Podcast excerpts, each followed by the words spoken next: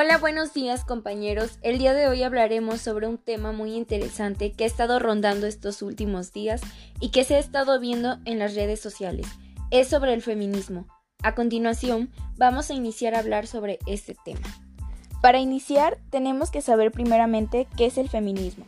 El feminismo es un movimiento social y político que se inicia formalmente a finales del siglo XVIII, aunque sin adoptar todavía esta denominación y que supone la toma de conciencia de las mujeres como grupo o colectivo humano de la opresión, dominación y explotación de que han sido y son objeto por parte del colectivo de varones.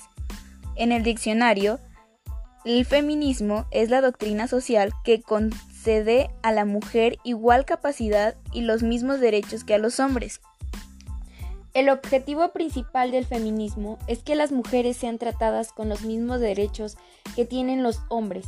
Algunos de ellos son el derecho a ser tratados con igualdad, eliminando todo tipo de discriminación, el derecho al trabajo o el derecho a recibir el mismo salario que un hombre por el mismo trabajo, ya que según estudios las mujeres ganan un 37.4% menos que un hombre.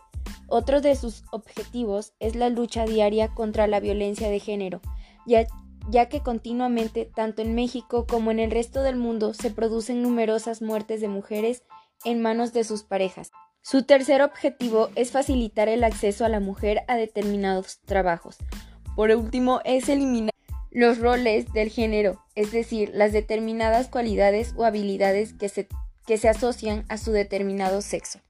Una de las causas por las cuales se llevó a cabo la marcha masiva e histórica el 8 de marzo es para exigir justicia por los casos de feminicidios y también por protestar por sus derechos.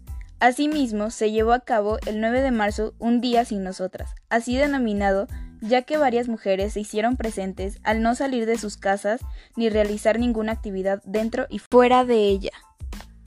En conclusión, decimos que estamos de acuerdo con ese grupo social, sin embargo, no estamos de acuerdo en que se presente la violencia en este tipo de marchas, ya que puede hacerse de una manera distinta y pacífica.